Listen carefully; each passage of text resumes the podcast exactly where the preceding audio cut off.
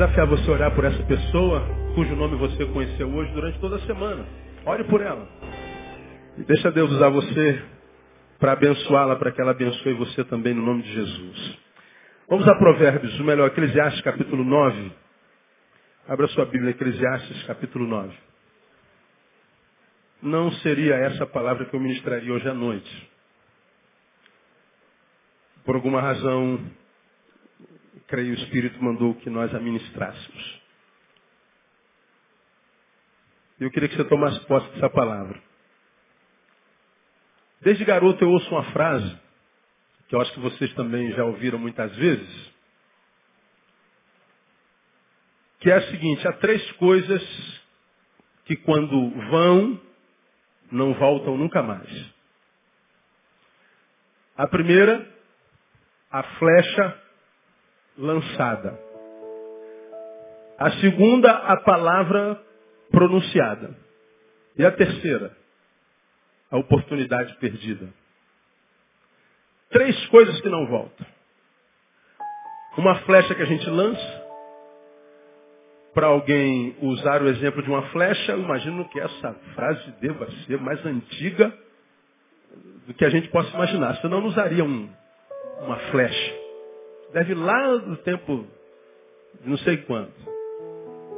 A segunda coisa que não volta jamais, palavra pronunciada.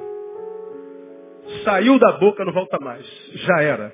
Mesmo que você peça, ah, desculpa, meu Deus, eu estava nervoso. Já era, irmão. Está desculpado, mas já foi dito, não volta mais, o estrago já está feito. E a terceira coisa, a oportunidade perdida. E muitas vezes a oportunidade perdida pode ser a única oportunidade que a gente tem na vida. A única oportunidade que a gente tem na vida. Portanto, a gente não pode perder oportunidades na vida. Nós estamos entrando em 2012, irmãos. Desde o dia 31 eu estou pregando palavra de, de conselhos. Dia 31 nós falamos sobre Geazi e da sua relação com Eliseu. Os inimigos cercaram Israel e Geazi acordou de madrugada, viu aquele exército, ficou desesperado. Meu Deus, o exército sírio nos cercou, ele acorda, Eliseu diz, meu Senhor, nós estamos perdidos, olha aí, é muita gente. Eliseu, diferente de Geazi, não se preocupa com o exército, com os inimigos, com o poder dele, com as armas dele. Eliseu não se preocupa com o inimigo do lado de fora, ele se preocupa com o amigo sem visão do lado de dentro. Tanto é que quando ele abre a boca para orar, ele não ora, Deus, destrói meus inimigos, não. Abra os seus olhos para que ele veja. Para Eliseu, pior do que um inimigo poderoso é um amigo sem visão. É um aliado sem visão. Eliseu olhava para a mesma coisa que Geazi. Eles viam a mesma coisa. O problema era o mesmo. A diversidade era a mesma. O inimigo era o mesmo. Mas a visão que eles tinham daquela mesma coisa era diferente. Aí Eliseu nos ensina. Guerrear contra inimigos, contra adversidades, guerrear contra olhos grandes, guerrear contra urucubaca, guerrear contra o inferno. É fácil porque maior é o que está conosco. Difícil é caminhar com gente sem visão. Então, Deus, eu vou orar ao Senhor, eu peço ao Senhor, não é contra os inimigos, abre os olhos para que ele veja. Aí nós falamos que a gente precisa de visão para entrar em 2012. E nós falamos de visão em três direções: olhar para o alto, olhar para dentro e olhar para frente. Pega esse sermão e ouça, dia 31 no culto da vitória. E nós precisamos de visão, nós estamos diante de um novo ano, onde as esperanças se renovam, tudo se renova. A gente faz um monte de projetos e sonhos. E como em qualquer outro ano ou época da vida, muitas oportunidades se nos aparecerão. E como nós vamos chegar no final depende da forma como a gente aproveita as oportunidades. Aí estava lendo Clarice Lispector. Tirei um, um parágrafo. E ela diz assim: Sou o que quero ser. Porque possuo apenas uma vida e nela só tenho uma chance de fazer o que quero. Tenho felicidade o bastante na vida para fazê-la doce. Dificuldades para fazê-la forte. Tristeza para fazê-la humana. E esperança suficiente para fazê-la feliz. As pessoas mais felizes não têm as melhores coisas. Elas sabem fazer o melhor das oportunidades que aparecem em seus caminhos. As pessoas mais felizes não são as que têm as melhores coisas, mas as que sabem fazer o melhor das oportunidades que aparecem na vida. Aí não tem como ler um parágrafo desse da Linspector sem se lembrar de Érico Veríssimo, que você gosta muito. A definição dele sobre felicidade. Felicidade é a certeza de que a nossa vida não está se passando inutilmente. O que é felicidade, Veríssimo, para você? Felicidade é a certeza de saber que a nossa vida não está se passando inutilmente, ou seja, nossa vida está aproveitando as oportunidades. A diferença está na nossa capacidade de ver e aproveitar as oportunidades que a vida, Deus, colocam diante de nós. A diferença entre o feliz e o infeliz, o vitorioso e o derrotado, não tem a ver com a coisa que ele tem, mas a relação que ele tem com as coisas. Agora, o, o, o triste, todavia fascinante, é que tanta gente que nós evangélicos achamos que não são de Deus, só achamos, não é que não seja. Gente que a gente chama de ímpia. Consegue discernir essas coisas e muitos de nós cristãos não conseguem discernir o palmo diante do seu nariz. Como a gente se encontra com um crente infeliz? Como a gente se encontra com gente que a despeito de ter sido sacada das trevas e plantadas na maravilhosa luz de Deus, gente a respeito da qual a gente diz uma nova vida em Cristo Jesus foi inaugurada, mas a despeito da nova vida, a qualidade de vida é como a velha.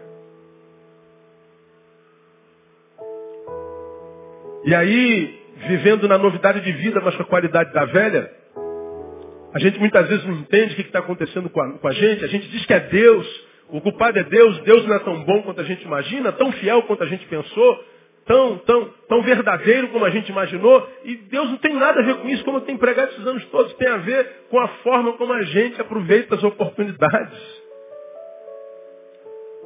Felizes não são as pessoas que têm as melhores coisas, mas aquelas que sabem fazer o melhor das oportunidades que aparecem em seus caminhos. É verdade. Irmãos, em 2012, não preciso nem profetizar, é verdade. Muitas oportunidades aparecerão diante de você. Você recebe essa palavra, meu não? Diga assim, 2012, eu terei muitas oportunidades. Agora profetiza, eu as aproveitarei. Diga para quem está do seu lado, cumpre isso, irmão. Cumpre isso. Aproveita as suas oportunidades. Você já aprendeu que Deus não tem filhos prediletos, ele trata todos igualzinho. Então ele não dá mais oportunidade para o Neil do que para o Dilson. Ele não dá mais oportunidade para a Cíntia do que para o Carlos, não. Ele dá oportunidade para todo mundo. Agora nós precisamos de visão, nós precisamos saber aproveitar as oportunidades. Elas estão aí. Elas estão aí. Aí eu queria levá-los a 9 de Eclesiastes, ler o versículo 10, que você já conhece muito bem. E relembrar a você o que você já sabe. Como você tem aprendido, um dos melhores métodos de aprendizagem é a repetição. E eu repito muito. E não me canso de repetir. Porque é na repetição que a gente mais aprende. Já ano passado, ano retrasado, ano sei lá qual, eu preguei um sermão aqui que eu cantei com vocês algumas músicas que a gente, ó, não ouve há 200 anos atrás, com toda a minha hipérbole, não é? Nós fomos cantar aquela musiquinha, né? É, não adianta bater. Canta. Eu não deixo você entrar. Canta.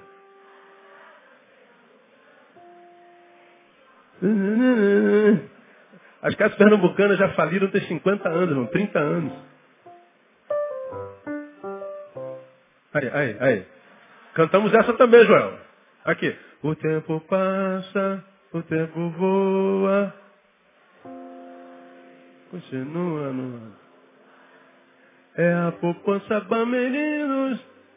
A poupança não está numa boa mesmo. Faliu há muito tempo. Mas nós ouvimos tanto esse negócio que entrou, ó, 30 anos aqui. É só startar, tum, que a coisa flui.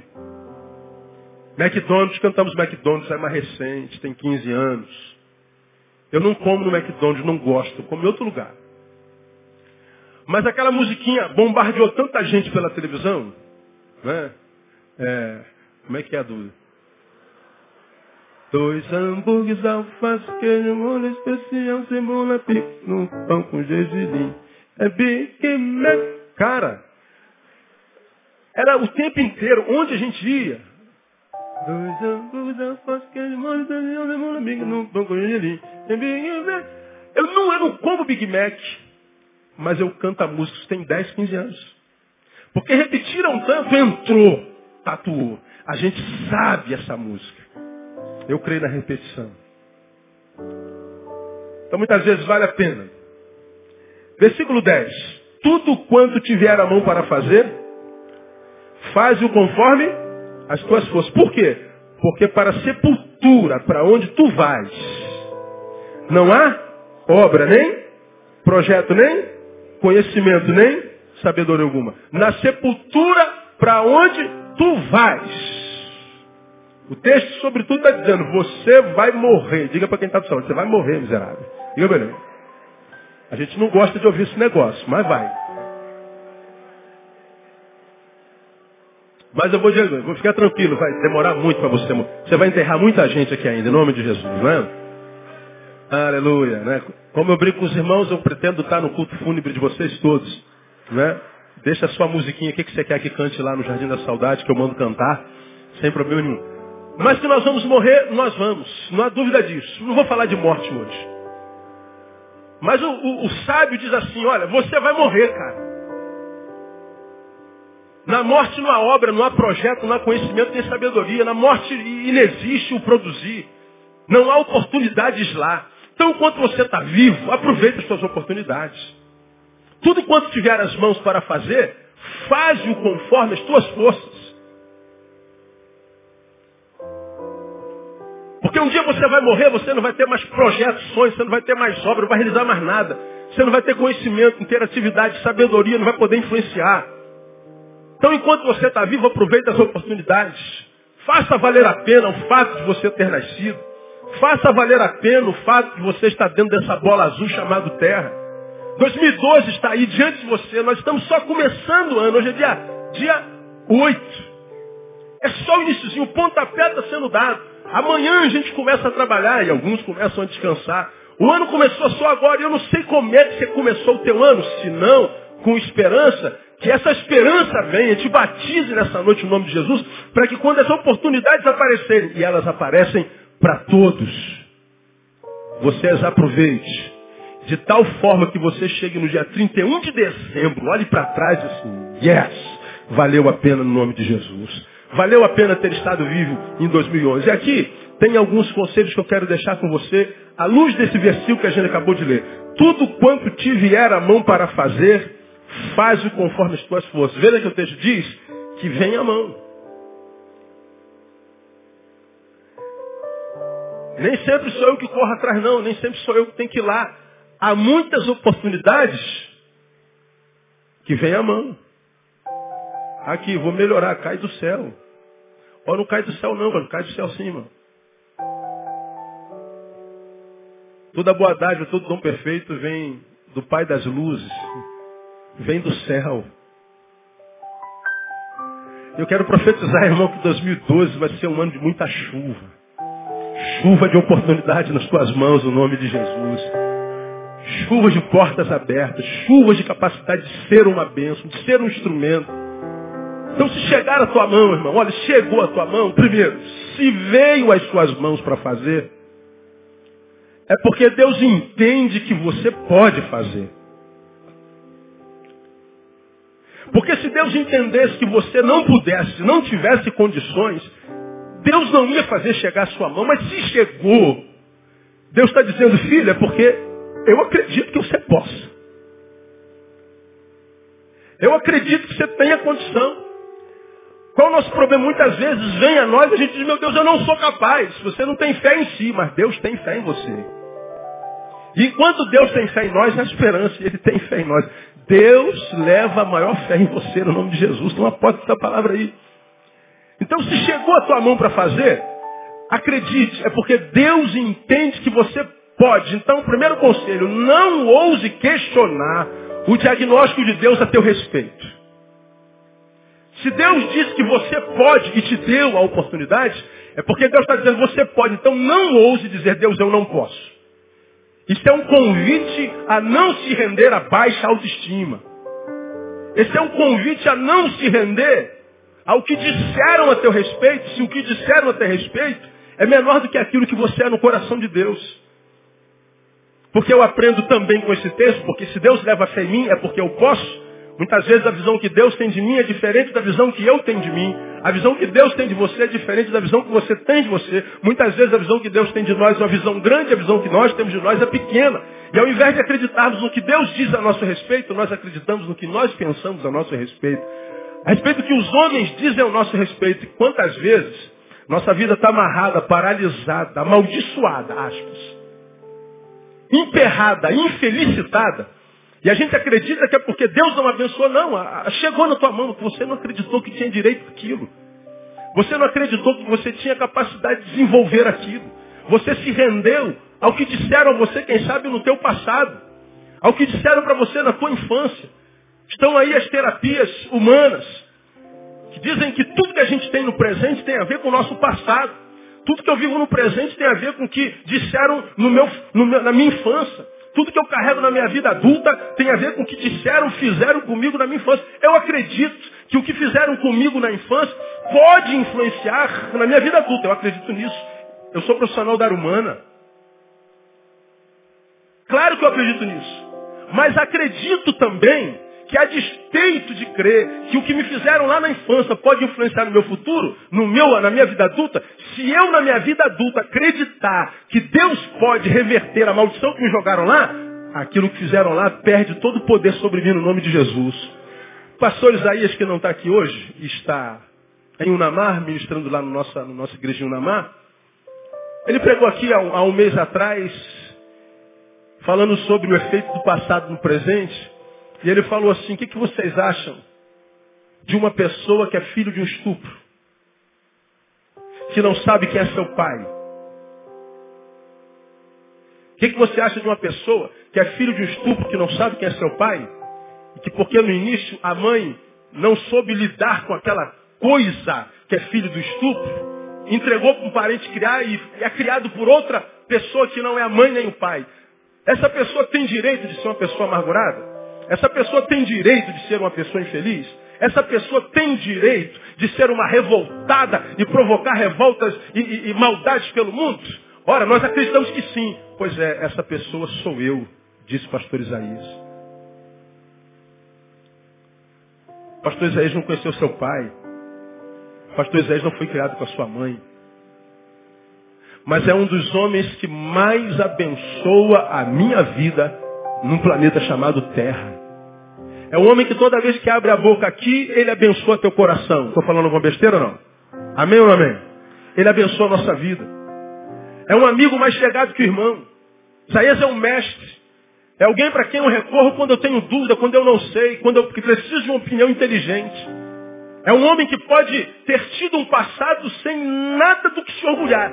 Mas ele tem um presente do qual deve se orgulhar demais. Que presente é esse? Um presente que se recusou a olhar para o passado e ficar remoendo, trazendo a, a, ao presente a vida inteira, ao ponto de, de, no presente, ser roubado com relação à esperança, com relação ao futuro.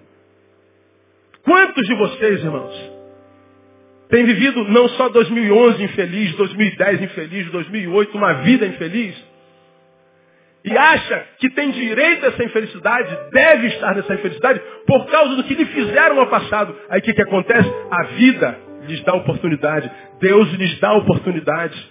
O mundo lhes dá oportunidade. E a gente acredita, por causa do passado, que nós não temos condição de opor... É, aproveitando essa oportunidade de mudar o nosso futuro, irmão. Deus, nessa noite de início de 2012, está dizendo, meu filho, você não pode fazer nada com relação ao seu passado. Mas você pode fazer tudo com relação ao teu futuro. E o que, que você pode fazer com relação ao teu futuro? Aproveitar as oportunidades que o teu presente te dará em 2012, no nome de Jesus. Se o teu passado foi de derrota, o problema do teu passado, faça do teu presente um presente abençoado para que teu futuro seja de vitória. Se chegou a tua mão, se a oportunidade chegou, não permita que dentro de você domine aquele eu que está preso lá no passado dizendo, ah, quem você pensa que você é, rapaz? Isso caiu na tua mão de sorte, rapaz. Você não tem condição disso não, rapaz. Você é um derrotado, você não sabe o que teu pai te disse a vida inteira. Você não vai dar em nada. Você é um fracassado. Você não vai conseguir porcaria nenhuma. Ninguém na nossa família conseguiu, você vai conseguir? Pois é, você está com essa voz maldita. Na tua cabeça, eu não vou conseguir, eu não vou conseguir. Pois é, você está entre ouvir a voz do pai que te amaldiçoou e ouvir a voz do pai que te criou, que é Deus. Porque você pode falar como Paulo disse, Filipenses 4,13. Vamos juntos a uma só voz? Posso todas as coisas naquele que me fortalece. Eu não sei o que te fizeram no passado, mas eu sei que Deus vai te dar muitas oportunidades no presente. E se você aproveitar essa oportunidade, você vai mudar o teu futuro no nome de Jesus. Diga, irmão, que está do seu lado, você pode fazer algo diferente, irmão. Aleluia. Se veio às suas mãos para fazer, é porque Deus entende que você pode. Não ouse a questionar o diagnóstico de Deus a teu respeito. Se o teu diagnóstico com relação a si é diferente do Deus a teu respeito, fique com o de Deus. Deus sabe o que fala. Nunca vi Deus falar bobagem, irmão. Ou você já? Se ele diz que você pode, ah, irmão, você vai poder, em nome de Jesus. Aí aqui, em consequência desse conselho primeiro, alguns outros conselhos. Conselho A. Não só acredite que você pode, mas, vá além, nunca diga que você não pode. Não é só acreditar que pode, é não dizer que não pode, porque como nós acabamos de citar, eu posso todas as coisas daquele que me fortalece. Bom, ah, recebi um convite para 2012. Quando me veio o convite, minhas pernas tremeram. Eu falei, vocês devem estar convidando a pessoa errada, não deve ser eu. Eu disse não. Porque confesso, com quase 46 anos na cara, pastor há quase 22 anos, rodando Brasil e mundo como você me conhece, pregando a palavra para multidões. Ainda assim existe em mim, como em qualquer ser humano, entre os nossos muitos eus, um eu que insiste em não morrer, que vira e mexe, dar os, os da sua graça, dizendo, eu estou aqui, que eu é esse, o eu complexado. Um eu que quando vê oportunidades grandes, onde você vai ser honrado, onde você vai honrar o nome de Deus, onde você vai fazer algo, você sabe, muito maior do que a sua capacidade. Esse euzinho aparece e diz assim, você vai passar vergonha. Você não vai conseguir. Nem tenta. Não faça isso não, porque você vai ser envergonhado. Ele está lá, 20 anos pregando o evangelho, 22 anos pregando o evangelho. 46 anos já era para estar tá formado, né? Já era para ter se transformado no homenzinho. Já era para saber quem é, se conhecer, saber das suas limitações, onde é que pode botar o seu chapéu. Pois bem, naquele exato momento, daquele convite, eu respondi não.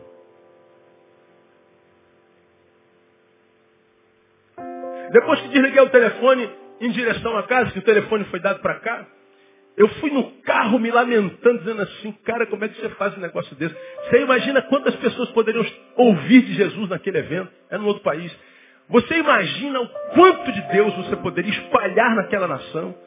Você tem noção, o evento não era evangélico, era secular. Você tem noção do que você poderia. É, agora eu tenho. Mas no exato momento em que a oportunidade caiu na mão, Houve um eu em mim um disse, você não tem condição para isso. Você não vai conseguir. Isso é muito maior do que a sua capacidade. Isso é muito maior do que você pode. E eu com medo disse não. Chego em casa, me lamento. Fico remoendo durante a noite. Eu falo, vou ligar para ela dizendo que agora vou. Será que fica ético? É, pega bem? Mas aí o mesmo eu falo assim, tu não vai se rebaixar tanto, vai. Tu não vai pagar esse mico, vai. Irmãos, eu não paguei o mico, eu não liguei para o site. Fui almoçar, nesse dia almocei com o pastor Lindoval, não toquei no assunto com ele. Estava no Carrefour almoçando. Lindoval falando e eu pensando na oportunidade. Falei, quando eu chegar lá, eu vou ligar. Quando eu cheguei, liguei. Qual foi a resposta? Ah, seu Neil, acabei de fechar a conta para eleitor. Irmão, que vontade de morrer. Fazer aquela oração me mata, Deus. Eu sou idiota, sou imbecil. Perdi uma oportunidade que caiu na minha mão. Perdi a oportunidade de conhecer mais um país, de fazer uma viagem para a Europa, de abençoar gente que nem acredita em Deus, e gente ateia. Tarde demais. Não pratiquei o que prego a vocês há 20 anos. Lembra quando eu preguei aqui sobre medo? Ó, tem tanto tempo, você se lembra. O que é medo? Fé na derrota. Medo é fé na derrota. Quando eu preguei esse sermão, eu citei o exemplo daquela mulher que estava com a calça branca sentada neste lugar. Verãozão do Rio de Janeiro, janeiro ou fevereiro. Um calor, 40 graus. À noite. 40 graus à noite, aparecem aquelas baratas da infantaria paraquedistas, malhadas. Eu estou aqui pregando e entra uma voadora daquela janela. Não é nenhuma daquelas três baratas que estão lá na porta, não. Não é brincadeira. Entrou uma barata enorme daquela porta, voando. E alguns irmãos mais antigos devem se lembrar disso. É, esse tabernáculo faz, faz 12 anos agora. Foi um primeiro ou segundo ano desse tabernáculo. A igreja lotada. E essa barata entra e ela voa, voa, voa. E um monte de gente levantando, um monte de mulher correndo. Homens também. E eu estou olhando aquela barata voando, minha esposa não viu porque a barata entrou atrás dela. E eu estou falando, meu Deus do céu, se a minha esposa ver esse negócio. E começou aquele vucu, vucu, vucu, vucu, vucu, vucu na igreja. O que está acontecendo, mano? Não é demônio, é barata. E a barata está voando. A barata voa, voa, voa, voa. E ela vai posar exatamente aonde? Quem, quem, quem, quem sabe? Quem imagina? Quem recebe a revelação do Espírito Santo aí? Ela pousa onde, meu amor? Na coxa da Andréia, que estava de calça branca, sentada onde Deus está sentado. Aquela barata desse tamanho. Quando André ver a barata na coxa dela, André dá um grito igual uma endemoniada aqui. E ela sai correndo nesse corredor. Aí eu falei, gente, minha esposa não está endemoniada, ela está embaratada. Saiu igual uma doida por aqui, fugindo da barata. Isso tinha que sair no jornal hoje, o Globo, não é? Foi o, o gorila do ano, não foi o mico, foi o gorila do ano. Por causa de uma baratinha inofensiva, a gente pergunta que mal uma barata pode fazer numa mulher de 1,70m. Nenhum. Agora, qual é a relação da mulher de 1,70m com a barata? Relação de medo. Se eu encarar essa barata, eu perco. Não dá, pastor. Amor, não dá. Irmão, naquela época eu comprei barata de, de borracha para fazer terapia com essa mulher. Amor, pisa na barata de borracha, nem barata de borracha dá, não, não tem cura, é isso aí. É hospital, não tem jeito, né? A baratinha está lá olhando para ela, ó, a anteninha. Simpática anteninha. Está lá a mulher de 1,70m. Simples, amor. Levanta um pouquinho o pé e pisa. Lock. Acabou. Acabou o problema. Mas a relação é de que mesmo? Medo. Medo é o que mesmo? Fé na derrota. Se eu encarar, eu perco. Com medo de perder, eu não encaro. Muitos de nós andando em derrota sem ter entrado na luta. Como você tem aprendido aqui, quem tenta pode fracassar, mas o maior fracasso é não tentar nunca. Eu posso encarar a, barra, a barata e a barata me dá um ipom, a barata me dá uma, uma gravata, me quebra o pescoço me mata. Mas eu encarei a barata. Agora, pior do que a derrota é o medo de entrar no ringue, irmão. Quantos cristãos nós nos encontramos, não encontramos no caminho, quebrados, perdidos, derrotados, então o que, que aconteceu? Nada. É porque não teve coragem de aproveitar a oportunidade. Não teve coragem de correr atrás do sonho, como preguei no outro sermão. Quantos de nós dizendo, Deus, por que tu não realizaste os meus sonhos? E a gente não tem que perguntar para Deus por que, que ele não realizou o nosso sonho. Tem que perguntar para nós por que, que nós desistimos dele. Deus nesse ano, irmãos, vai dar sonho para vocês. Vocês vão sonhar muito no nome de Jesus. Que Deus lhes abra a visão para que vocês vejam, sonhem. Que vocês sejam sonhadores incuráveis. Mas corre atrás do teu sonho. Acredita que ele pode ser realizado. Acredita que você pode. Chegou na tua mão, Deus permitiu que chegasse até aí, permitiu, pastor, então realize esse negócio, ele vai te dar força no nome de Jesus. Ele vai te capacitar. Diga para quem está do seu lado, não desiste, meu irmão. Aleluia. Nunca diga que não pode. Se tiver que se entregar a algum sentimento, entregue-se à gratidão e não ao medo. A gratidão te motiva, o medo te paralisa. Chegou a tua mão, diga, Deus, muito obrigado, mais uma oportunidade. Chegou a segunda chance, obrigado, Deus, muito obrigado. Isso é gratidão, é oportunidade. A gratidão você ouviu falar ainda esse ano. É o primeiro fruto da graça. Graça, gratidão, mesma raiz. A Bíblia diz que em tudo a gente deve dar graça. Quando a gente vive com espírito de gratidão, a vida sorri para a gente, irmão. Você vai andando na vida, a vida vai, vai, vai produzindo flores, a vida vai aplainando o teu caminho. Quando você insiste em caminhar e você não para, você percebe que o caminho vai sendo aberto, até porque o caminho não vem antes dos passos, são os passos que abrem o caminho. Eu preguei sobre isso aqui. Você anda nos prados verdes, nos lugares que tem muito verde, e naquele verdinho tem uma trilha. Sabe por que tem aquela trilha? Porque alguém começou a passar em cima daquela grama. O caminho só abriu porque os pés pisaram. Quantos de nós, pastor, eu não estou vendo uma luzinha no fim do túnel? Que, que túnel, rapaz? Teu Deus não precisa de luz nem de túnel. Ele, se tiver que realizar na tua vida, ele vai realizar. Ele só precisa achar um servo disponível. Ele só precisa achar um servo que crê, não só nele, mas crê em si mesmo, na potencialidade que Deus lhe dá. Então, quando a vida te premiar com, com sonhos, quando a vida te premiar com oportunidades, Abrace essa oportunidade como vinda de Deus. Consagre essa oportunidade a Ele. Diga, Deus, se é para a glória do Teu nome, eu creio que eu posso, porque a minha capacidade vem do Senhor. E mete o pé na estrada, que você vai ver que os caminhos se abrirão no nome de Jesus. Não tenha medo. Medo é fé na derrota, tenha coragem. Coragem é fé na vitória. Lá está aquela barata gigantesca, tentando me transformar numa pulga. Vou dizer, não, barata, não vem com esse negócio não. Eu sei quem eu sou em Deus. E quando ela vem com aquela anteninha, dá logo uma pisada nela e pronto, acabou. E volta a comer o teu, teu, teu, teu, teu churrasco. Deixa a baratinha lá esmiolada. Não é? Em nome de Jesus. Entenda que o fazer para ele é o que ele espera de quem resolveu ser para ele. Bom, como nós pregamos no primeiro domingo, mais do que ter dele, nosso sonho em 2012 é ser para ele. Quantos querem ser para a glória de Deus em 2012? Deixa eu ver aqui. Eu quero ser. Diga, eu quero ser. Então vamos cantar. Eu quero ser, Senhor amado. Canta de coração.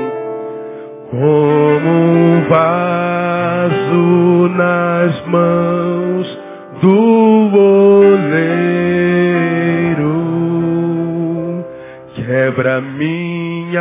vida e faça de novo. Eu quero ser, eu quero ser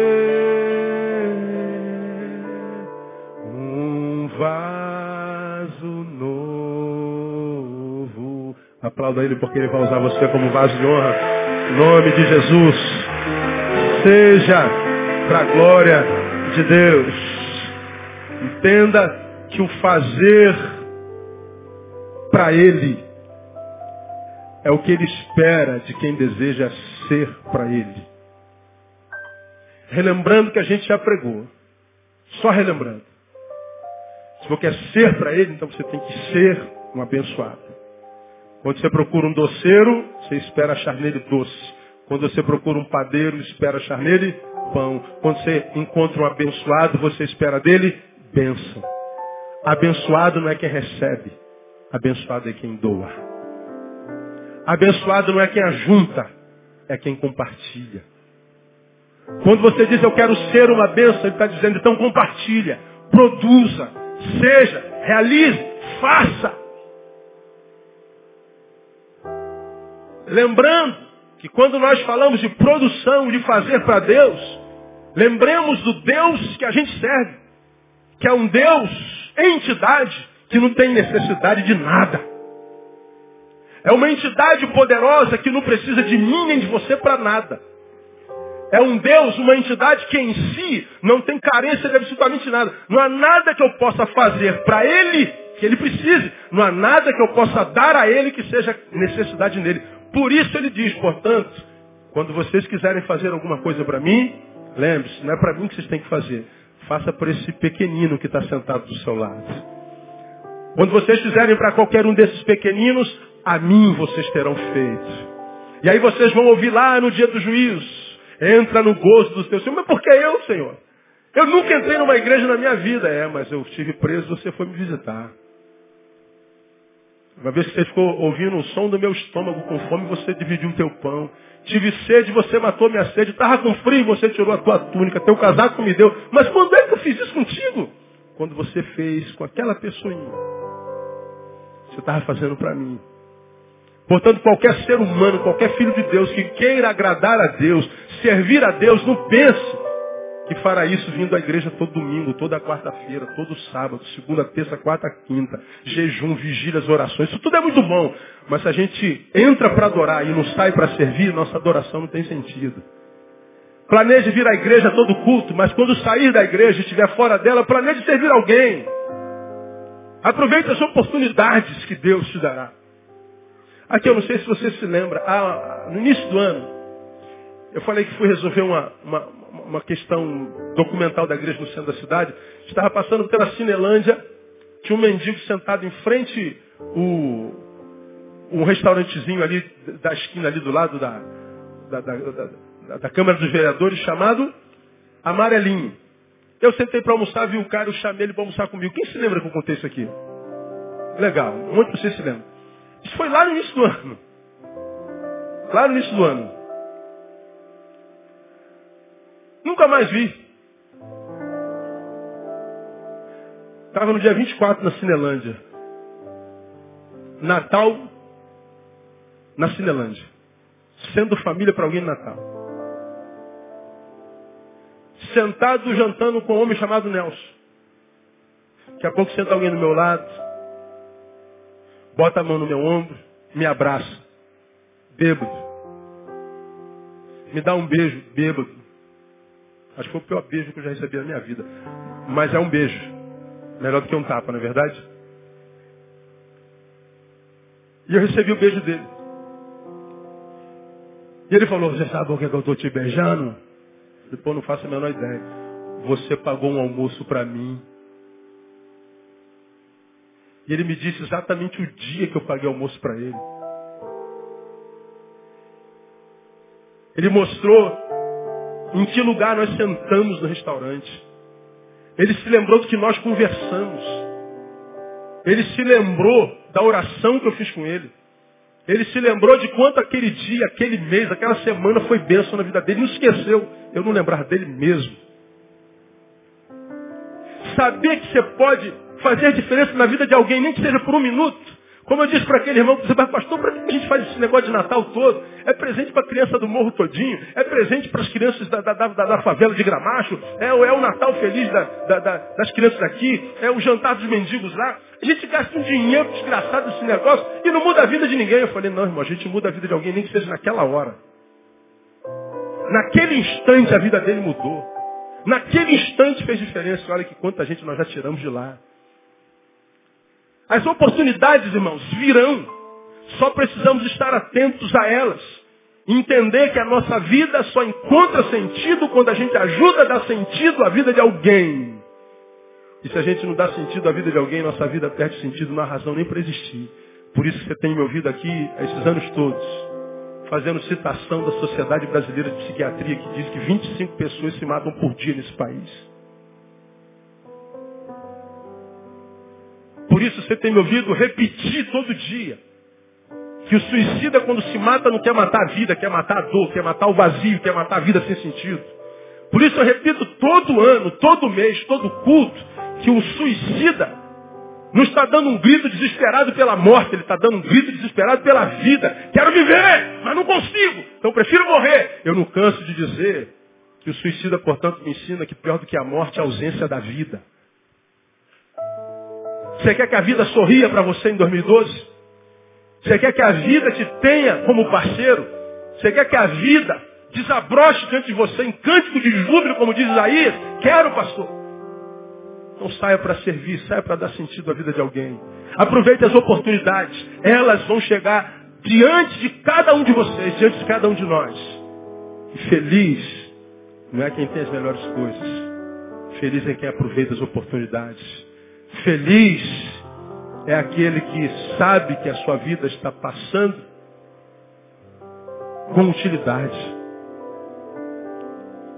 Se você se vê em suas mãos para fazer, é porque Deus entende que você pode. Não ouse questionar o diagnóstico de Deus a teu respeito. Segundo, se Deus entende que você pode, retribua a Deus fazendo o seu melhor. Tudo quanto tiver as mãos para fazer, Faz-o de qualquer jeito. É isso que está lá? Não. Faz-o conforme as tuas forças. Olha, esses sacos de cimento tem que sair daqui e vir para cá. Quer comamos, quer bebamos, quer façamos qualquer outra coisa, façamos tudo para a glória de Deus. Então carrega saco de cimento para a glória de Deus. Então você vai lá, pega um saquinho de cimento e colocou aqui. Aí você diz, ah, não vou carregar mais não. Tem um monte de gente vai carregar e eu vou ficar aqui. Pois é. Suas forças te permitem carregar um pouco mais? Permite. Ele está dizendo assim, está fazendo para a glória de Deus? Estou. Então faça conforme as suas forças. Carregue quantos sacos você aguente, porque você não está carregando para ninguém, está carregando para a glória de Deus. Se vai fazer para Deus, se vai oportunar oportunidade, porque foi Deus quem te deu.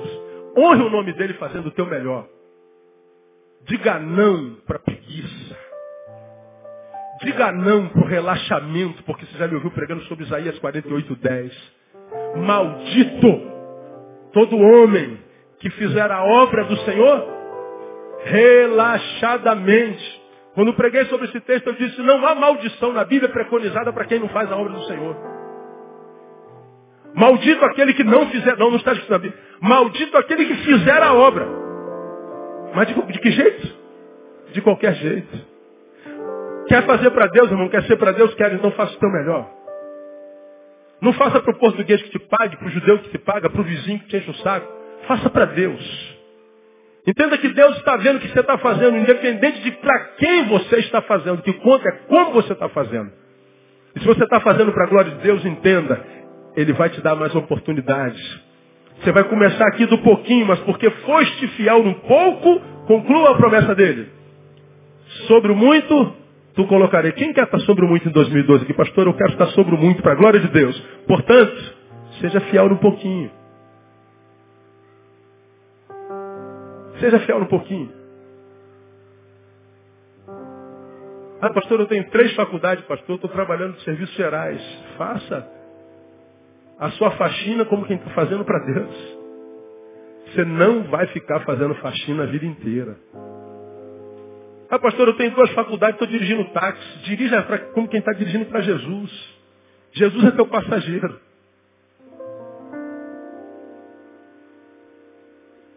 E se você está dirigindo para Jesus, você vai ver Você não vai ficar dirigindo a vida inteira se não é o que você quer para sua vida.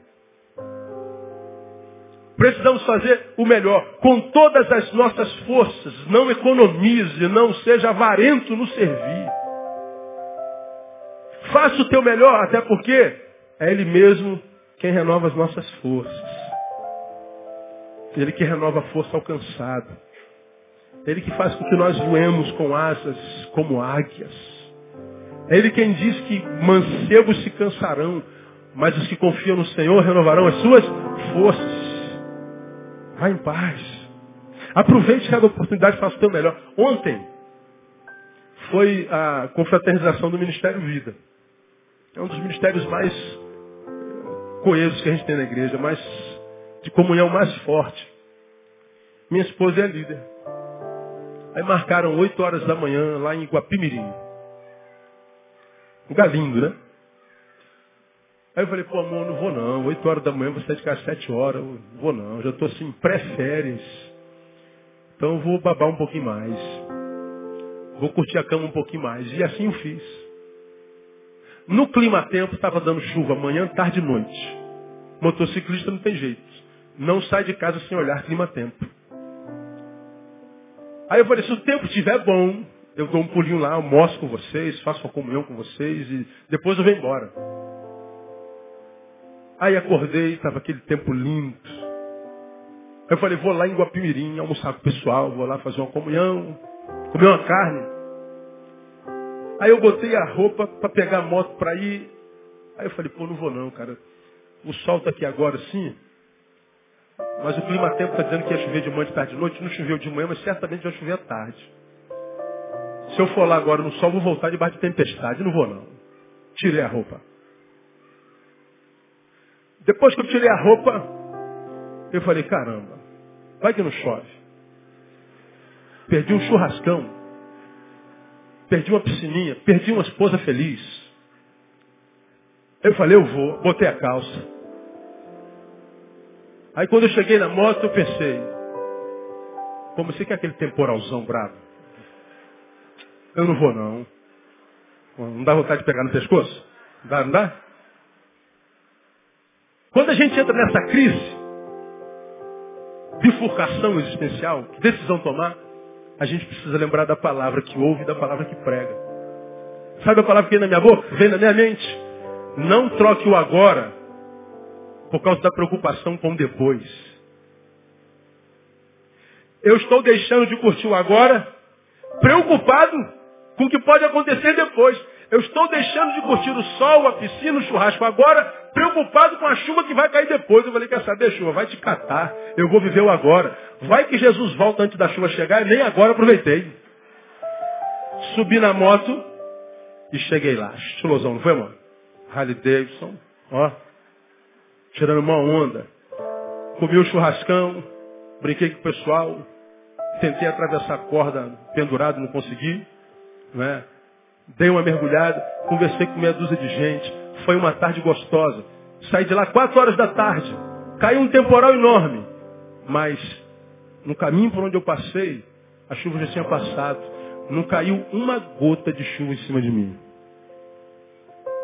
Nenhuma. Eu poderia ter deixado de viver um excelente agora preocupado com o amanhã. Preocupado com depois. Quantos de nós não fazemos isso, irmão? Deixamos de fazer o melhor para economizar para amanhã. Ganhamos dinheiro e deixamos de comer do melhor pensando no amanhã. Nós trabalhamos feito louco para dar o melhor para as crianças. As crianças crescem e nós não aproveitamos o melhor das crianças. Estamos sempre ajuntando para amanhã, deixando de viver o melhor hoje, irmão. Hoje você está vivo, amanhã você não faz a menor ideia. Portanto, trata de viver o que você tem para viver agora, as oportunidades que a vida vai te dar agora, mas faça o melhor no nome de Jesus. Aproveite as suas oportunidades. Quando você chegar em casa, leia o editorial desse domingo. 20 sugestões que meu amigo pastor Ed Renekiewicz escreveu. E quando li, liguei para ele, Ed, olha, quero te louvar por esses conselhos. Vou seguir ipsis literis, um a um.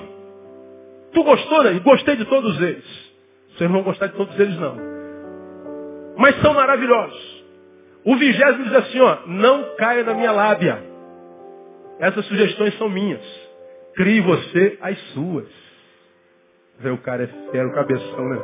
O Ed é o maior cabeção desse país. Mas são sugestões maravilhosas. Leia lá. Leia lá.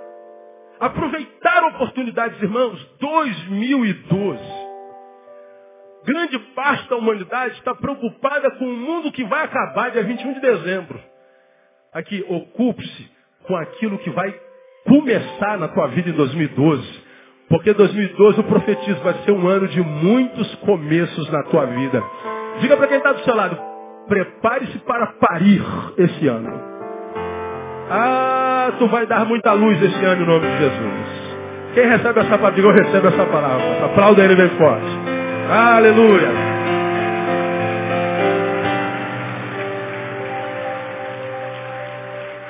Está todo mundo pensando no que vai acabar. Eu estou sonhando com o que vai começar, irmão. Hoje vai ser uma benção. Agora, olha que coisa. Estou estudando as profecias maias. A gente vai falar sobre ela esse ano. Não há nada na profecia maia que diga sobre 21 de dezembro. Não há nada na profecia maia que diga que o mundo vai acabar em 2012. Termina um ciclo. Nada.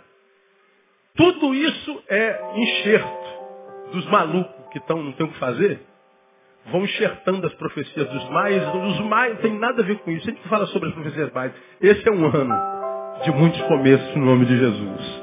Então faça o melhor. E faça o melhor também por três razões. Primeira, porque o Senhor ordena que assim se faça. Isso é obediência. Você quer ser um servo obediente esse ano, amém ou não? Então faça o melhor. Tudo que vier à mão, faz conforme o seu. Segundo, isso trará realização, paz e alegria ao seu interior fazer o melhor da sensação de missão cumprida. E para quem cumprir a missão, nem o fracasso é problema. Pastor, eu fiz o meu melhor, mas não aconteceu. Problema nenhum. Você fez o melhor? Fez. Então fracasso ou vitória é a mesma coisa, irmão. Deus só quer saber como é que você fez. Terceiro, porque é o melhor, a excelência que transforma o trabalho em fonte de bênçãos na vida dos outros. É a excelência que transforma o trabalho em fonte de bênçãos. Teve alguém que disse o seguinte, eu não me lembro quem foi, confesso. Procure fazer aquilo que você gosta, procure trabalhar naquilo que você gosta, e você então não precisará trabalhar nem um dia. Vê se dá para você entender. Procure trabalhar naquilo que você gosta, e você então não precisará trabalhar nem dia. O teu trabalho será o teu lazer. O seu trabalho será teu prazer. E se é prazer e se é lazer, não é trabalho. Trabalhe aquilo que você gosta. Olha, trabalhar para Deus é maravilhoso, irmão. Aprenda a gostar de trabalhar para Deus, você vai ver que o trabalho é recompensa, é bênção. Faça o teu melhor, Deus vai honrar você. Se não for assim, o trabalho é só trabalho, trabalho cansa. Quem cansa de trabalhar, para de trabalhar, a vida se torna inútil. Duas coisas nós já aprendemos. Se veio as suas mãos para fazer, é porque Deus entende que você pode. Segundo, se Deus entende que você pode, retribua a Deus fazendo o seu melhor. Terceiro e termino, faça o melhor enquanto você pode, porque o texto está dizendo, você vai morrer. Quando é que você vai morrer, você sabe?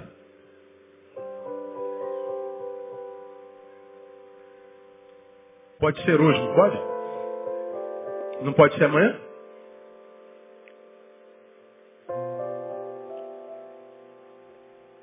Portanto, enquanto você está vivo, vivo. Como eu tenho ministrado aos irmãos, ah, como pastor a gente vai em muitos velórios, a gente conhece todos os cemitérios do, do, do estado, a gente conhece cada capela de cada cemitério, a gente conhece cada reação, a gente vai em cemitérios e enterros que tem gente desesperada, desespero que aparece mais do que o defunto. Ah, tem enterros que parece que o cara não morreu. Está assim um negócio tranquilo. Tem enterro que parece até que é alegria. Já foi tarde. Tem, a gente vê de tudo nos enterros da vida. De tudo. Alguns enterros, cujo defunto a gente conhece, é a família também. Eu já estive em enterros que o defunto estava ali quietinho, como todo defunto que eu conheço. Mas sobre ele tem um parente chorando. morreu, mas oh, meu Deus, morreu, morreu. Faz um escândalo danado. Como quem está sentindo, às vezes está mesmo uma dor enorme por aquela pessoa que morreu. E nas minhas elucubrações eu começo, por que, que se chora tanto por causa dessa pessoa que morreu? Aí nas minhas elucubrações eu me aprofundo. Ela está chorando porque ela morreu pelo fato de o morto não poder continuar vivendo. Então ela está chorando porque essa pessoa não pode mais viver. Então, se ela está chorando porque alguém não pode mais viver, deveria ser porque ela ama a vida demais, porque viver é uma bênção. Por isso que ela sofre tanto, porque essa pessoa não pode mais viver essa bênção. Na verdade, não é isso. Porque eu me encontro com muita gente que chora a morte de alguém que não pode viver mais. E não vive mais porque não pode. Mas essa mesma pessoa está viva, pode viver e não vive.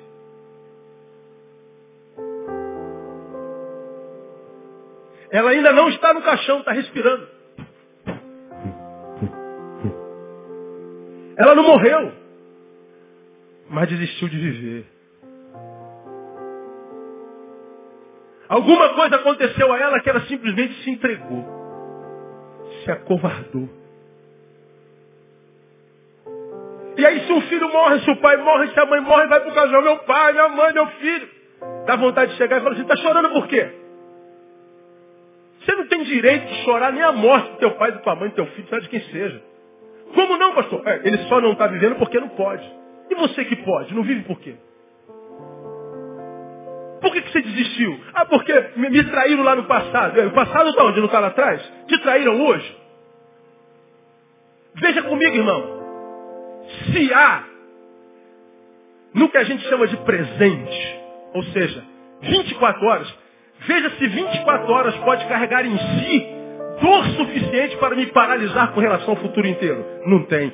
O presente não carrega em si possibilidade de transmitir dor a mim ao ponto de me roubar a esperança. Quando a minha esperança é roubada, tem a ver com a relação que eu tenho com o passado. O meu passado, sim, ele pode aglomerar todas as dores que eu já senti em todos os anos que já vi. Meu presente não. Portanto, os que deixam de viver não deixam por causa do que lhe acontece hoje. Deixam de viver por causa da sua má relação com o que lhe aconteceu ontem. Portanto, se você vai ter um bom ano ou não, nem Deus nem o diabo tem nada a ver com isso. Tem a ver contigo. Tem a ver com a tua postura. Tem a ver com a forma com a qual você vai se relacionar com o passado tem a forma com a qual você vai se relacionar com o presente e futuro. Esse texto está dizendo, as oportunidades virão. Esse texto está dizendo, se chegou a tua mão é porque Deus acredita que você pode. Então acredita em Deus. Questione a si mesmo. E se chegou a sua mão, faça o melhor. E faça o melhor porque você está vivo. Enquanto a vida, há esperança. Pô, pastor, mas está difícil, o pastor está bravo, o pastor está doendo demais. Faça um teste. Tente se encontrar com gente que está sentindo dor maior do que a tua.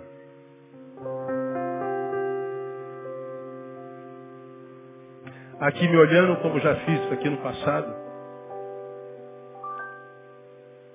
tem uma mulher que está com câncer, está cheia de metástases. Aqui, aqui, hoje, está aqui. E está fazendo quimioterapia.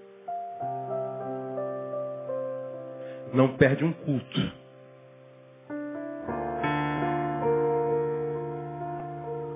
E adora e celebra. E quando tem que cantar, por isso pulo, pulo, pulo, pulo, pulo na presença do rei. Diferente de alguns de vocês, religiosos santarrões, que fica, que coisa escandalosa. Ah, vai. Vai ter um bom ano em nome de Jesus. Né?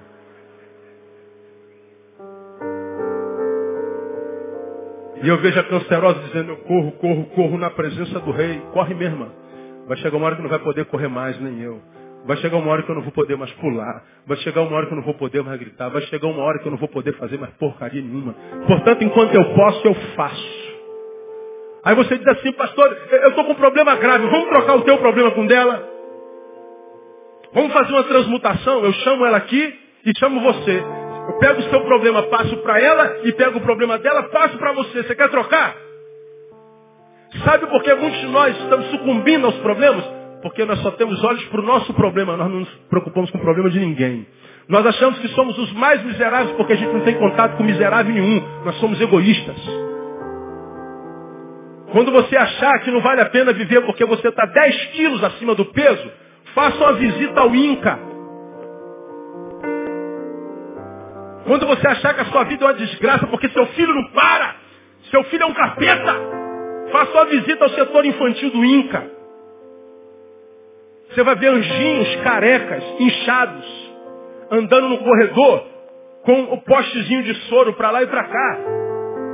Com um carrinho de soro na mão direita e um carrinho puxando aqui na mão esquerda. A brincadeira dele é no corredor do, do Inca.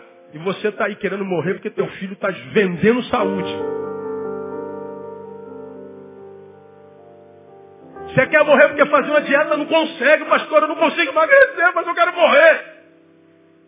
Passou a viagem para o Sudão. Estão morrendo porque não tem o que comer. E você sofrendo porque não quer comer mais. E a gente acha que tem direito de ser infeliz como a gente é. A gente quer que Deus tenha pena da gente. Não tem como, irmão.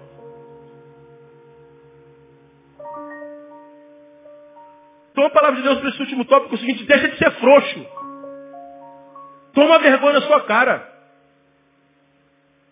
Ô pastor, pega, pega leve aí, pastor, pega leve. Pego, joga uma bigorna na cabeça dele, Deus, para ver se fica mais levinho um pouco. Quem está entendendo o que eu estou falando, pastor? Eu entendo. Amém, irmãos? Faça o teu melhor, você está vivo. Pastor, está difícil. Não está fácil para ninguém. Está complicado, está tá complicado para todo mundo. O problema é que a gente só conhece o nosso problema, não conhece o problema de mais ninguém. Mais ninguém. Está complicado para todo mundo. Agora, irmãos, Deus está dizendo que as oportunidades virão. Deus está dizendo que quando ela chegar, você deve desenvolvê-la da melhor maneira. Deus está dizendo que você deve desenvolvê-la da melhor maneira enquanto você está vivo, enquanto está vivo a esperança. Que 2012 venha. Que as oportunidades cheguem à sua mão e que você não desperdice essas oportunidades. Faça como quem faz, todo poderoso, um coração grato e fazendo o seu melhor. Você vai ver, irmão, pode estar tá caindo tudo, a vida vai estar tá sorrindo para você. O mundo inteiro se levanta contra você, Deus vai estar sorrindo para você.